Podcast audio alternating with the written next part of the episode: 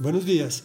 Hoy terminaremos el tema que me puso mi hermanita Rosalina con respecto al video que contenía una apología sobre el purgatorio del culto a los muertos. Apología simplemente es defensa de.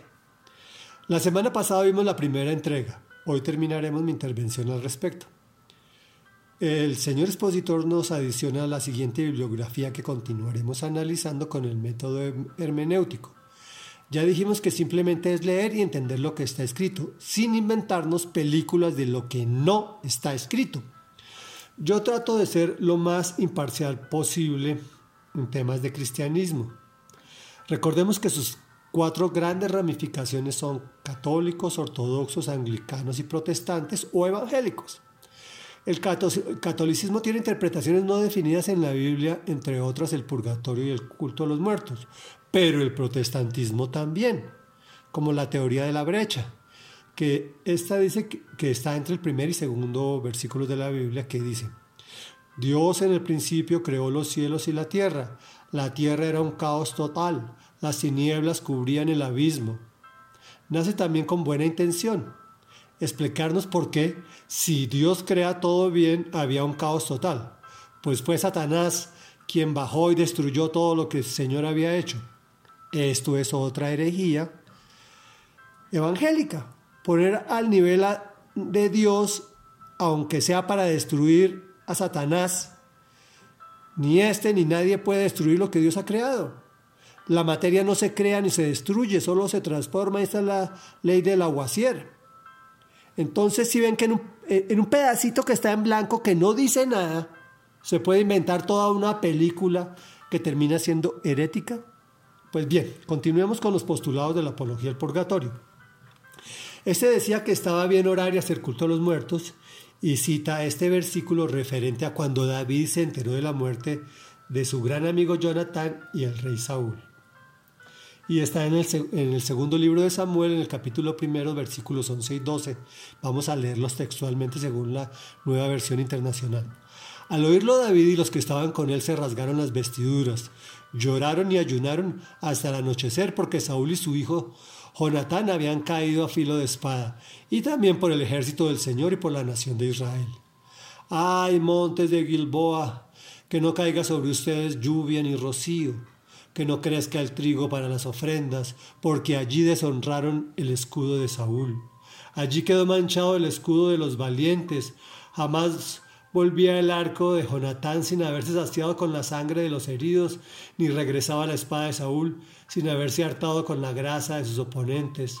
Saúl, Jonatán, nobles personas, fueron, fueron amados en vida e inseparables en muerte. Más veloces eran que las águilas, más fuertes que los leones.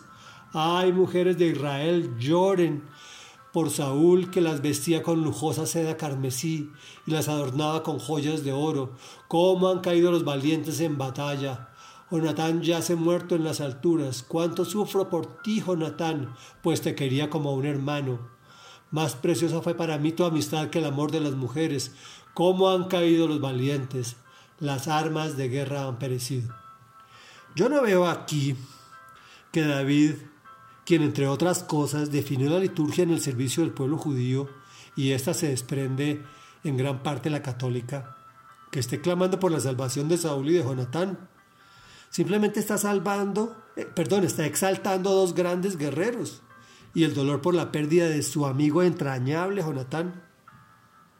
Pero lo que sí eh, encuentras en la Biblia es un mandato claro, que a los muertos hay que llorarlos, hacerles luto durante un mes y después continuar con la vida. Esto es sano.